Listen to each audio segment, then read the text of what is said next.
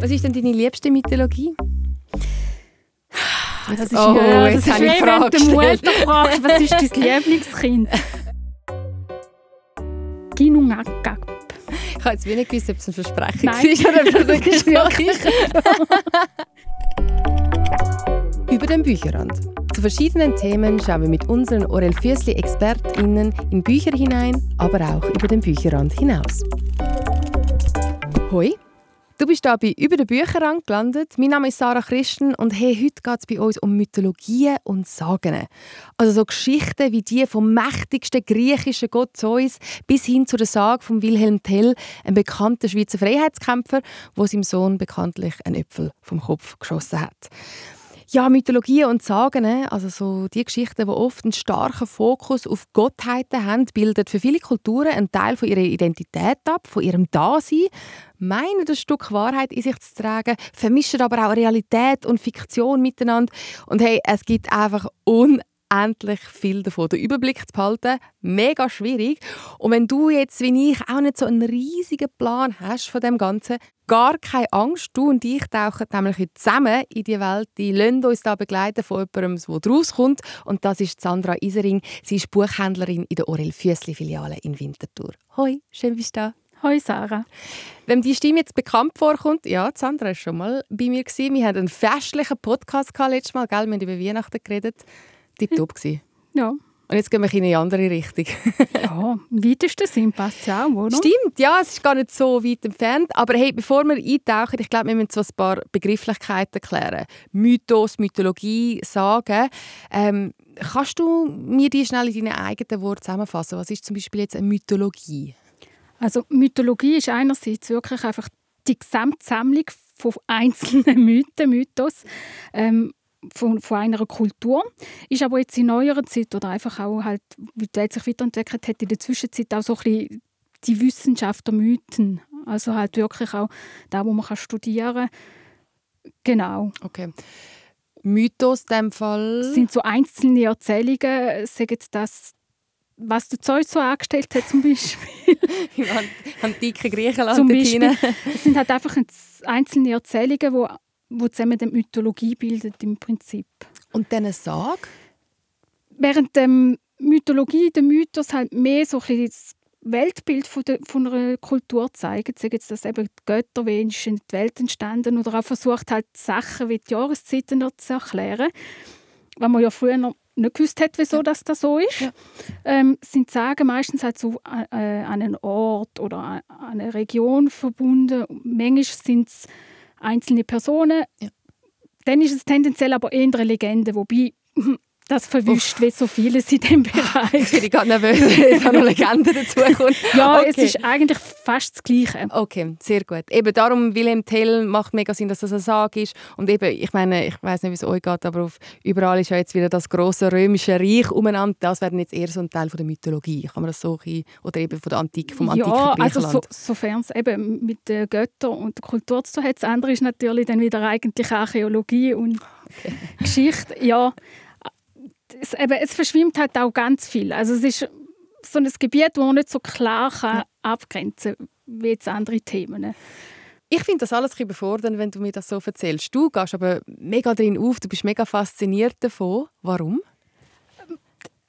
Ich finde es einfach spannend. Also einerseits einfach halt auch die Geschichte selber sage jetzt das, wenn man so ein bisschen, ich nehme jetzt Griechen, die kennen, ja. kennen vielleicht viel noch, irgendwann in der Schule hat man die einmal gehabt, irgendeinen geschichtsverrückten Lehrer, der gefunden hat, dass man wissen mindestens Götter aufzählen. Ja.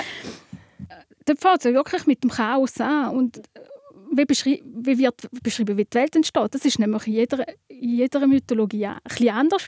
Und gleich gibt es so Grundthemen, die immer wieder kommen. Mhm sagen das äh, Liebe, wie sieht es aus, wenn man gestorben ist. Was macht man da? Genau, einfach hat so ein Allerweltsthemen, die da drin verpackt sind. Und einerseits finde ich das spannend.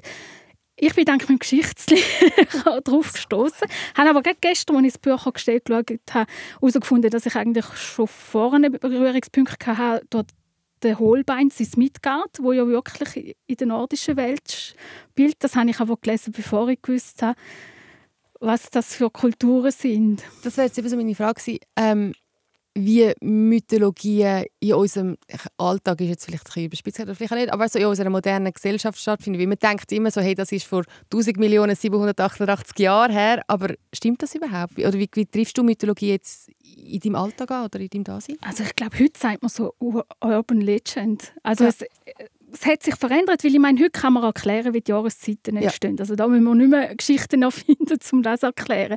Aber es gibt immer wieder Sachen, die wir nicht, wo wir nicht erklären können. Oder das Thema UFO zum Beispiel. Mhm. Es sind Besichtigungen, ja, was hat man gesehen? Das sind Sachen, die wir nicht erklären können. Und da ranken sich zum Beispiel ganz viele Theorien drum Ja, natürlich.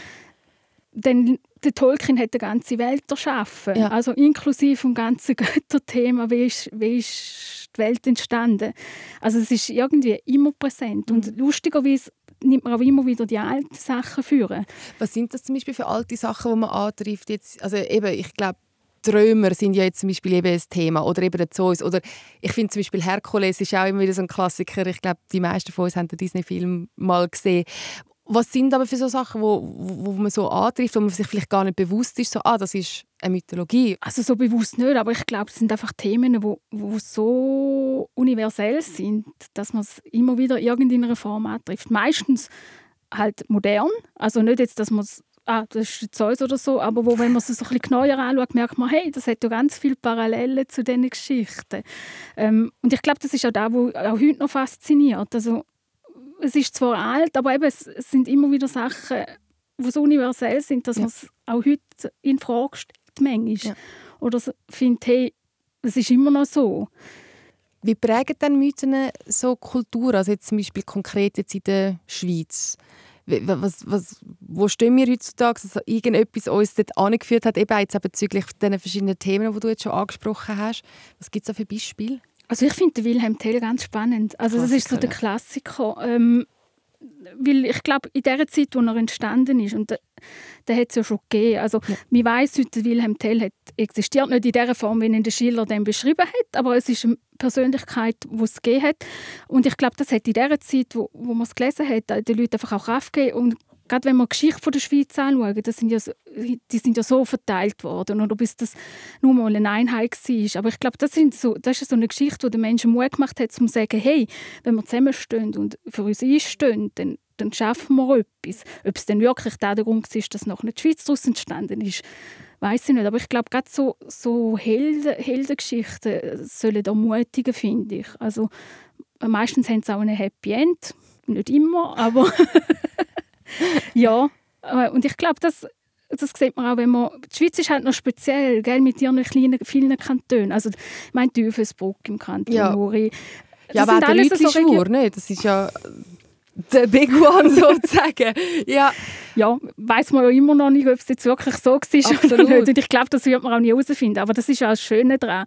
Es wird immer Sachen geben, wo man einfach muss hinnehmen muss und sagen, wer weiß, was wahr ist und was nicht, aber es ist eine schöne Geschichte, Anführungs- und Schlusszeichen. Fasziniert dich das auch, so dass eben Realität, Fiktion zusammen vermischt, das ist irgendwie historisch nicht ganz korrekt, aber äh, faszinieren dich so Sachen? Ich finde es total spannend und ich habe gerade letzte Woche eine Dokumentation gesehen gesehen über die Azteken, wo ich fand, oh, ich glaube, da muss ich mal ein bisschen mehr lesen. Wobei dort ja noch die Schwierigkeit ist, dass die ja nichts aufgeschrieben haben, mm. sondern nur alles bildlich oder ja. mündlich weitergegeben haben. Und das sind dann nämlich so die Sachen, eben, man nimmt den an und dann findet man wieder irgendetwas, wo man sagt, ja, schön gewesen, aber ganz anders. Was ist denn deine liebste Mythologie? Das ist, oh, ja, das ist wie wenn du Mutter fragst, was ist dein Lieblingskind? ähm, also eine, die ich immer wieder spannend finde, ist wirklich die Geschichte von der Persephone. Weil ich finde, sie zeigen das, so, sie zeigen das so schön, wie die Leute sich Sachen erklärt haben, wo sie sich nicht haben können erklären wie die Jahreszeiten. Mhm. Wie Persephone wird, also heisst im Ursprung einmal Chor, das Mädchen ist Tochter von Demeter und wird dann vom Hades entführt. Mhm. Und Demeter lässt nicht mehr blühen. Persephone kommt dann wieder zurück, muss aber vier Monate, weil sie halt einen Granatöpfelkern gegessen hat in der Unterwelt, was bindet, vier Monate zurück und so hat man die Erklärung für die Jahreszeiten. In der okay. Zeit, wo sie auf der Welt ist, blüht alles, wird geerntet und ja. wenn sie weg ist, ist, halt ist es kalt. Ja. Halt, ja. Also, wir sehen du hast ein absolut krasses Wissen, ähm, dir auch ja angeeignet durch die verschiedensten Bücher, die du gelesen hast. Und jetzt hast du mir vier heute mitgebracht. Ähm, welche sind das? Also ich habe dir mitgebracht Mythen und Sagen aus allen Kulturkreisen von Philipp Wilkinson. Dann der erste Band von Loro Olympus von Rachel Smythe. Die nordischen Götter, nacherzählt und illustriert von Johann Egerkranz. Und äh, die Götter aber auch der erste Teil von den Merit Niemals. Ich würde sagen, wir fangen mit Mythen und Sagen aus allen Kulturkreisen an. Und du liest mir jetzt da gerade etwas daraus vor? Ja, mache ich doch gern. In allen Kulturen der Welt werden Mythen erzählt, Geschichten über Götter, Helden und den Kosmos. Sie behandeln die fundamentalen Fragen des Daseins, die Erschaffung des Universums und der Menschen, das Wesen der Götter und Geister, den Tod und was danach mit uns geschieht und das Ende der Welt. Mythen loten Liebe und Eifersucht, Krieg und Frieden, Gut und Böse aus und sie tun dies mit spannenden Handlungen, lebensnahen Charakteren und einprägsamen Szenen, die an unsere tiefsten Gefühle rühren. Dies ist die Quelle ihrer immerwährenden Faszination. Gut, also gehen wir mit einer Ansage hineingesteppt in das Ganze. Wieso hast du das Buch jetzt als allererstes mitgebracht? Ich finde, es gibt einmal so einen schönen Überblick über die verschiedenen Kulturen. Weil einerseits natürlich Griechen und Römer sind drin, es geht eben aber auch über die ganze Welt. Also mir hat auch Asien drin, wo, wo ich gar nicht auf dem Schirm hatte, dass die eigentlich so eine riesige Götterwelt haben. Ich muss ehrlicherweise sagen, da habe ich mich noch nicht so geschafft, aber es ist sehr faszinierend. Hast du auch noch ein Zeit so? genau. Und es ist halt wirklich so ein bisschen auch ein Nachschlagewerk. Also man hat einerseits so die wichtigsten Mythen drin, es hat aber auch immer wieder Informationen zu der Kultur, wieso dass die Mythen oder der Mythos gerade wichtig ist. Es hat auch Bilder drin von Wesen oder Sachen, die man gefunden hat. Also ich finde, es ist so ein gutes Gesamtpaket, gerade auch für jemanden, der sich interessiert, aber überhaupt in dem Sinne noch keine Ahnung hat. Eben, wo anfangen. Es ist wirklich auch mega schön illustriert. Ähm, wenn man jetzt da so durchblättert, da hat es auch noch so eine Stammbaumverknüpfung von nordischen Göttern, aber eben dann auch gibt ja auch ganz viele Götter aus dem Hinduismus, die jetzt da noch ähm, erklärt werden. Also da kann man einfach wirklich gut mal eintauchen, ohne dass man so überfordert ist. Gell? Ja. Was ist etwas, was du daraus gelernt hast, was, du, äh, was dich geprägt hat oder was du cool gefunden hast? Also eben, was mich wirklich fasziniert hat, ist Asien. Ja. Also ich habe noch nicht alles durchgeschafft. Eben, das ist eben auch schön an diesem Buch. Mich hat so ein wirklich häppchenweise das nehmen, was einem einfach gerade interessiert oder mal einen Mythos nachschlagen, wo man findet, hey, da habe ich doch schon mal etwas gehört. Eben, mir war nicht bewusst, gewesen, wie groß das Thema eigentlich in Asien ist. Das ist irgendwie einmal vorbei. Eben, hat so bei mir ausgelöst, okay, ich glaube, da haben wir noch etwas vor. Sehr schön. Der Anfang der Welt steht ja da zum Beispiel auch. Also kann man ganz, wirklich ganz tief eintauchen. Ähm, wir machen jetzt heute auch ein kleines Spiel. Ich fände es cool, wenn du mir für jeden das Buch wie so eine Göttlichkeit könntest nennen wo es so repräsentiert. Also da, mit ganz, also da ganz viel Wissen drin, mega schön gezeichnet, illustriert. Es gefühlt alles drin. Wie, wie würdest du das beschreiben? Was ist das für eine Göttlichkeit? Also da würde ich jetzt gerade eine nehmen, wo es wirklich gibt. Wie die Athenen ist die Göttin der Weisheit mit den Eulen. Und ich finde, das passt total gut dazu. Ach, ich bin so froh, machen wir das Spiel heute. Ich finde das tipptopp. also Athena ist das Buch. Ähm, sehr schön. Ich würde sagen, wir machen gerade weiter. Und zwar in einer ganz anderen Ecke. Schon nur, wenn man das Buch anschaut. Sieht total anders aus. Ja, das hat aber auch seinen Grund, weil da hat einfach äh, seine Berechtigung, weil gerade so die Mythologie, also vor allem jetzt im Moment die Griechisch, findet man eigentlich überall im Buchhandel. Also sagt jetzt das im Sachbuch, sagt das wie jetzt beim zweiten Band, wo eine Graphic Novel ist, oder in der Belletristik, wo es ganz viel gibt, wo, wo man sehr gut verkaufen. Ja. Und von dem her, ja, finde ich, passt das. Wie gesagt, es ist ein Graphic Novel Titel? und ist ähm, der Loro Olympus, der erste Teil. Habe ich auch gewählt, wie es halt die Geschichte von der Persephone ist. Deine, deine Lieblings, ja. dein Lieblingsmythos sozusagen? Allerdings hat sie insofern nicht mehr viel mit dem Originaltext zu, weil sie okay. spielt eigentlich im Heute und Jetzt. Was ich aber cool finde, ist, dass Götter wirklich so ein bisschen Götter geblieben sind. Einfach, Was heißt das? also mit, sie haben ihre Namen, sie haben ihre Eigenschaften. Ja. Ähm, es ist aber im Hier und Jetzt. Also sie behandelt, sie hat eine Triggerwarnung vorne, weil es halt auch wirklich Themen behandelt, die nicht so einfache Kosten sind. Ja. Sagen jetzt das toxische Beziehung zwischen Mutter und Tochter mhm. oder auch mal ein Missbrauch. Ja. Also nicht, dass sie nicht beschreibt oder so, aber man weiß, um was es geht. Ja. Mit kurzen Texten. Und Ja. das finde ich auch so faszinierend, wie es ihr gelingt, Themen, die heute aktuell sind, in eine Geschichte verpacken und man gleich noch Götter drin hat, wo, wo es aber passt. Also manchmal gibt es doch so Geschichten, wo du findest, ja okay, aber da hättest du jetzt auch ohne Mythologie können hat jetzt die. Mythologie nicht gebraucht. Okay, also Rachel Smythe hat das, ähm, die Graphic Novelle geschrieben und illustriert. Hast du da jetzt einen Teil, den man daraus vorlesen Also ich habe gedacht, ich nehme die Widmung, weil ich finde, Ja. die passt so toll. Super. Während du hier bist, sollst du über alles herrschen, was lebt und sich bewegt, und wirst die größten Rechte unter den unsterblichen Göttern genießen. Jene, die dich hintergehen und deine Macht nicht mit Riten und großzügigen Opfergaben würdigen, sollen für alle Zeit bestraft werden. Hades zu Persephone aus der homerischen Hymne übersetzt. Also Persephone, um, um die geht es ja, um, um ihre Geschichte. Jetzt, äh, wie dich aber gerade nervös, müsste ich jetzt das Vorwissen haben, um das können? Überhaupt nicht. Wenn man Götter kennt, gibt es so ein paar Schmunzler, wo man vielleicht nicht hat. Also wenn ich zum Beispiel ganz spannend finde, ist, dass die drei Götter, der Zeus, der Hades und der Poseidon, kein Beef haben. Also normalerweise, das sind ja die, die sich bekriegen Ja. äh, und sind so Brüder, aber die können sich nicht ab. Sie nehmen sich zwar hoch, aber sie haben es eigentlich, sonst sind sie sehr nett zueinander. Ich liebe es, ich bin gerade am Durchblättern. Einer der Götter hat jetzt gerade sein Handy in der Hand. Einfach so ein guter Mix, also ein gutes äh, Treffen von zwei Kulturen, sage ich jetzt mal, die ich jetzt so nicht erwartet habe. Uh, schön illustriert auch. Das finde ich so eben im auch. Manga-Style, würde ich jetzt so behaupten. Mega modern. Ja, das ist es auch. Eben auch Geschichte selber spielt wirklich im Hier und Jetzt. So, was wäre, wenn Götter da wären? Ja, ich finde es total spannend. Was wäre, wenn Götter da wären heutzutage? In unserem Jahrhundert, unter uns Das wäre wahrscheinlich noch spannend. Fände ich auch spannend. Was würde, ich fände zum Beispiel auch, was wäre ihr Insta-Handle, was würden sie posten, was würdest du als Gottheit auf Insta posten und wie würdest du die Welt äh, beeinflussen und unterstützen? Kommt man teilweise da mit über. Wirklich? Also es es ist eben sehr modern. Also es haben alle Twitter und Instagram und sie schicken SMS hin und her. Aber ich glaube, das ist auch der Grund, wieso dass sie so erfolgreich ist. Ja. Also nicht nur in Buchform, sie hat, ursprünglich ist sie aus Web, auf Webtoon erschienen, also es erscheint immer noch. Was ist Webtoon für die, die nicht wissen, was das ist? Das ist im Prinzip eine Homepage, wo man seine Comics oder Graphic Novels kann draufladen kann. Und auch das Buch ist in Amerika, glaube Totally ich, schon crazy Top 1, gegangen, bevor sie Sachen gewonnen. ist. Ja. Also ich fasse zusammen, eine moderne Geschichte von, von einer Gottheit, die Insta hat und Handys und wie, was dort so alles passiert wird, das findet man in, dem, in dieser Graphic Novel raus. Was ist denn jetzt für eine Göttlichkeit? Weil das kann ja eigentlich nicht Perseph Persephone sein. Da habe ich jetzt keinen Namen, aber das wäre unter den Göttern wahrscheinlich am ehesten so ein, ein Trickster. Also Mm. einer, der nicht unbedingt immer nach dem spielt, wie die Götter sollten spielen. Ich würde jetzt den gar nicht benehmen. Aber ja, das wäre für mich so ein bisschen das Buch. Das habe ich jetzt nicht erwartet. Das hat's jetzt noch hat mich jetzt noch neugierig gemacht auf das Ganze.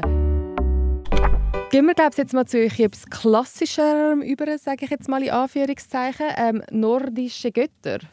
Das ist auch so eine Mischung zwischen Nacherzählung und es ist aber auch illustriert. Also es ist auch sehr geschenkig und hochwertig von der, von der Ausgabe. Ausgabe her. Genau. Und was mir an dem so gefällt, ist wirklich, einerseits die Illustrationen finde ich total passend und dann aber auch ähm, Nacherzählungen sind wirklich super. Also ich finde, so das Wichtigste ist drinnen, aber eben nicht überladen, weil wenn man das Original liest, dort, das ist einfach ein dicker Schunken. Also Loki treffe ich da jetzt auch an. Kennt man berühmt aus der Marvel-Welt sozusagen. Null checkt, dass dort natürlich auch ein Zusammenhang könnte sein. Der Tor ist dort Ja, auch stimmt. mit dem Hammer. Mm. Das ist ja klar der Klassiker eigentlich. Ja. Eben, das ist ja eigentlich auch spannend, dass, dass es da so einen Zusammenhang hat. Das denkt man gar nicht so weit. Ähm, da liest man sicher auch noch etwas daraus vor. Ja, mache ich doch gern. Und zwar habe ich gedacht, irgendwann müssen wir einmal noch den Anfang von der Entstehung haben. Und ich finde, das passt so gut. Am Anfang, vor der Erschaffung der Welt, vor den Menschen und den Göttern, gab es nur Feuer, Eis und das Nichts. Im Süden war das glühend heiße Muspelheim, das Reich der Hitze, des Lichts und des Chaos. Im Norden, in eisigen Nebel gehüllt, lag das Reich der Finsternis und ewigen Kälte, Niflheim. Zwischen den beiden Reichen klaffte der bodenlose Abgrund Ginungagap. Ich habe jetzt wenig gewusst, ob es ein Versprechen Nein, war oder ob das ist wirklich Ich habe es ganz ist fest geübt. Eigentlich in dem Moment nichts, wo dann so einiges daraus entsteht, wenn wir jetzt weiterlesen Aber da müssten müssten wir ganz weit ausholen. Okay, das, das sparen wir uns für eine andere Podcast-Episode. ähm, Was ist denn jetzt so spannend oder vielleicht typisch an nordischen Göttern? Wir haben es jetzt schon von den antiken Griechen gehabt, wir sind ganz kurz in haben über Asien geredet, das Ganze. Aber was ist jetzt an den nordischen Göttern so spannend für dich auch? Ich finde, es spiegelt so ein bisschen halt den Norden wieder. Also wenn man jetzt den Thor mit dem Zeus vergleicht, sie haben ähnliche Charakter, sie sind beide der oberste, beide der oberste Gott, aber mhm. man merkt halt die Härte vom Norden beim Thor. Und ja. der Zeus dann eher so ein bisschen, wie soll ich sagen, so ein das griechische Leben genossen hat, wo der Thor dann halt eher ein bisschen abgeklärter ist zum Beispiel. Der Zeus hat, ein, hat, hat eine leichte Sonnenbrüne und der Thor definitiv nicht. Der Thor so hat also einfach viel mehr an in meinem Kopf, was jetzt auch ein bisschen weird klingt in dem Moment, aber sorry. Aber wisst ihr, was ich meine? So, wenn ich mir das so bildlich vorstelle, was ja auch mega spannend ist, so das wie, wie bildlich das Ganze ist für etwas, was so weit zurückliegt. Also ist ja auch alles ganz stark äh, illustriert. Ja, aber da hätte es ja müssen sein, also Bild äh, müssen sein, weil es hat ja im Prinzip jetzt übertragen in die Welt erklärt. Und da kannst du nicht, wenn du kompliziert bist. Das, die Leute müssen sich das ja vorstellen Also im weitesten Sinn. Oder halt mindestens eine Ahnung davon haben. Aber es ist eigentlich noch spannend, weil man sagt ja auch, du sollst dir kein Bildnis von Gott machen. Das war noch vor dem Christentum. Ja. Also ich glaube, das hat das noch nicht. Hallo? Wobei, ja, auch die Bibel ja an sich, wenn man jetzt noch nach der Definition geht, unter, gerade im Alten Testament sehr wohl auch mythologische Züge hat. Mit Absolut. der Entstehung der Welt und Sinnflut und so. Also eben, es ist die Verknüpfungen überall und es ist total spannend. Mega fest.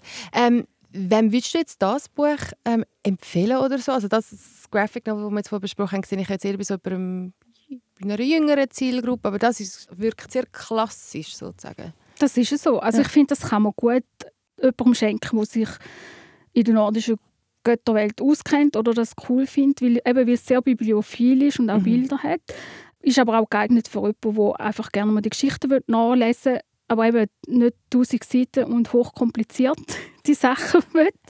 Weil es bringt, eben, ich finde, es bringt es auf den Punkt, es ist gut nacherzählt. Das Wichtigste ist drinnen und alles andere haben wir rausgelassen. Was ist denn das jetzt für eine Göttlichkeit, das Buch? Einerseits natürlich auch das Wissen. Ich würde es jetzt aber glaube sogar, weil es wirklich einfach die nordischen Götter sind, einfach am Tor in die Hände drücken. So als Vater der Mythologie. wo es jedem kaum Tore hauen, der nicht Bescheid weiss. Ich finde einen tipptoppen Vergleich. Komm, wir machen weiter. Vom Tor zu Apollo und Schatten. Das ist der erste Band von einer Trilogie. Und es geht ähm, um eine junge Frau, die ein Erbe antritt, das sie eigentlich gar nicht will. Der Übertitel ist Göttererbe, ist eigentlich Trilogie, heißt es so. Und wird dann in, in ein Abenteuer hineingerissen, wo sie merkt, ui, okay, da ist mehr um, als ich gedacht habe. Ich lese dir sonst gerne mal die Stelle vor, dann weißt du, was ich meine. Du bist jetzt so ein sehr guter Cliffhanger am Spannen. So. Ja, ähm, hat das Buch im Verlag gehabt. Ich hätte in die Tischkante bissen, weil ich es gelesen, als es neu rausgekommen ist. Ich musste zwei Monate müssen warten, bis der ah, zweite bis Band Oh, okay. also. Ähm, hat man jetzt den Vorteil, dass man gerade ähm, alle drei Bände posten kann, wenn man will. Da waren Menschen auf dem Wasser. Ein junges Pärchen stand Händchen haltend und vollständig bekleidet auf der dunklen Oberfläche, als wäre es Asphalt. Aber das war es nicht. Ihr Lachen ging in dem Rauschen des Wassers unter, als die Welle sich ruckartig aufbaute. Ich musste den Kopf in den Nacken legen, um ihr zu folgen. Mein Mund klappt langsam auf, während mein Gehirn zu verstehen versucht, was ich sah. Die Wasserzunge beugte sich gemächlich, bis sie eine flüssige Brücke über den Kanal erbaut hatte. Das Wasser spritzte zu allen Seiten, als es sich wieder mit dem Kanal vereinigte. Sicher wäre ich nass geworden, hätte Clio mich nicht im letzten Moment ein Stück nach vorn gedrängt. Fassungslos starrte ich auf das wogende Blau, dann in ihr verschmitzt grinsendes Gesicht. Ja, so viel zum Thema. Mit einem tiefen Atemzug deutete sie eine Verbeugung an. Herzlich willkommen in Heroa, der Stadt der Göttererben. Herzlich willkommen in Heroa. Gut, Nachdem sie entführt worden ist und noch keinen Plan hat. Ich-Perspektive, um wer geht es jetzt da genau? Das ist eine junge, junge Frau, griechische Mythologie oder studiert unter anderem und weiß, dass sie in 180 Tagen stirbt, wie sie Vorhersehen hat und ihre Mutter dasselbe eigentlich erlitten hat. Also anscheinend ist da etwas, was so ein in ihrer Familie vorhanden ist. Eben, sie wird dann entführt und steht jetzt in dem mhm. Moment, wo ich dieser Stelle äh, in einer Stadt und merkt, da passiert etwas. Ja. Es, eben, kann ich jetzt verraten, das sind äh, Nachfahren von der, von Poseidon. Mhm. Uff, da passiert gerade so viel. ja. Ich, es ist schwierig, viel, zu, viel kann ich aber nicht erzählen, wie so Spoiler extrem. Das ist so ein bisschen Problematik. Was ich an dem Buch einfach cool gefunden habe, ist so die, die Idee, was wäre, wenn Götter zwar verschwinden, aber dadurch, dass sie ja sehr, die eine mehr, die andere weniger Nachfrage haben, die so quasi Gaben der Götter weitergeben, mm. halt einfach immer schwächer werden, je weiter weg das sind. Und das ist so ein die Grundidee eigentlich von der Geschichte. Also jede Person oder die meisten, also es hat auch normale Menschen, also es ist nur ein kleiner Teil, äh, hat so entweder eine Mutter oder einen Vater, der Gott ist. Mm. Und was wird dann passieren, wenn man eigentlich so die Eigenschaften so genau. und sie hat dann so noch ein eine spezielle ähm, Begabung. Das dröselt sich dann so ein bisschen auf. Ähm, sie wird aber gebraucht, weil sie eigentlich etwas sucht, weil der Zeus kommt im Moment nicht vom Olymp oben und der Hades ist eingesperrt in der Unterwelt. Okay, okay das ist richtig wild, aber der grundlegende Gedanke ist ja mega spannend.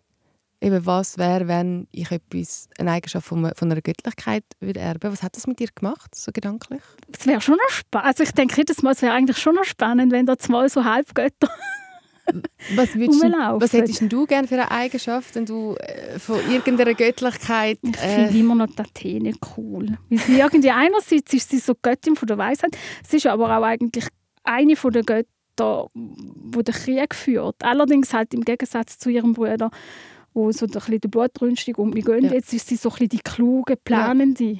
Und das finde ich so die, die, die zwei eigentlich total verschiedene Sachen finde ich total spannend. Gut, also die Eigenschaften von der Athena ähm, erben ohne den Brüder. Brüder brauchen wir gerade in dem Moment nicht. Aber was hat dich auch an der Erzählform? Also eben, du hast ja gesagt, du hast eine Tischkante gebissen, wie es so spannend war. Was hat es so spannend gemacht? Alles zusammen. Also einerseits es ist ein Carsten-Titel, es ist nur eine alte Liebesgeschichte. Nicht gerade so, wie man es erwartet, mhm. das kann ich sicher verraten, ohne dass ich spoilere. Und dann hat auch die Thematik, obwohl die Götter nicht da sind, eben der Hades ist gefangen in der Unterwelt, der Zeus oben, wenn es wieder die sind nicht um, ja.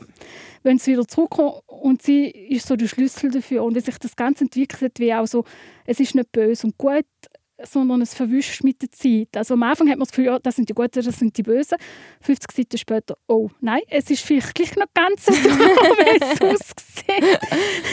okay, also es passiert mega das viel, ist, ja. mega eindrückliches Buch. Was ist ein Carlson-Titel? Carlson ist ein Verlag, der ja. Jugendbücher schreibt. Also von dem her, es ist wirklich ein Jugendbuch. Wir haben es aber alle Erwachsenen bei uns in der Buchhandlung, die es gelesen haben, haben es auch cool gefunden. Also es ist noch oben offen. Gut, also ein Buch, wo wirklich mega viel passiert. Aber jetzt natürlich die große Frage, was ist das für eine Göttlichkeit? Das würde ich glaube an einer Gottheit geben, die selber viel unterwegs ist. okay, wer ist ein bisschen äh, Gottheit? Der Hermes zum Beispiel, wo ja der Götterbote ist. Mm. Und äh, ziemlich viel umweidelt. Und auch einfach, weil viel passiert und eben so das Unerwartete. Die Energie passt genau, zusammen. Ja. Hey Sandra, ich habe es mega spannend gefunden. Ich, eben nicht meine Welt, aber ich bin mega gerne mit dir dort eingetaucht. Für all die, die jetzt so vielleicht jetzt ähm, das auch mal gerne wieder machen, warum findest du, lohnt es sich mit so Sagen und Mythologien auseinanderzusetzen? In den verschiedensten Formen, wie wir jetzt da gemerkt haben. Ich finde, es gibt einem immer wieder mal einen anderen Blickwinkel auf die Welt. Oder einfach auch Sachen, wo man findet, ah, könnte man auch so anschauen. Nebst dem, dass natürlich Geschichten alleine, also wenn man Odysseus liest oder so, ist es an sich schon eine spannende Geschichte, auch wenn man nichts daraus nimmt. Einfach so eine Mischung und sich vielleicht mal darauf einlassen, um vielleicht auch mal die Welt ein bisschen anders zu sehen. Ja, also ich habe es mega spannend gefunden, meine Welt auch jetzt schon ein bisschen verdreht worden durch äh, das Eintauchen mit dir. Sandra, danke viel, viel mal, bist du da gewesen bei Sehr meinem Podcast. Und euch da draußen danke vielmals fürs Zuhören. Bis zum nächsten Mal wünsche ich euch eine schöne Lesezeit und bis dann. Über den Bücherrand. Jetzt auf Apple Podcast, Spotify und auf orelfüssli.ch.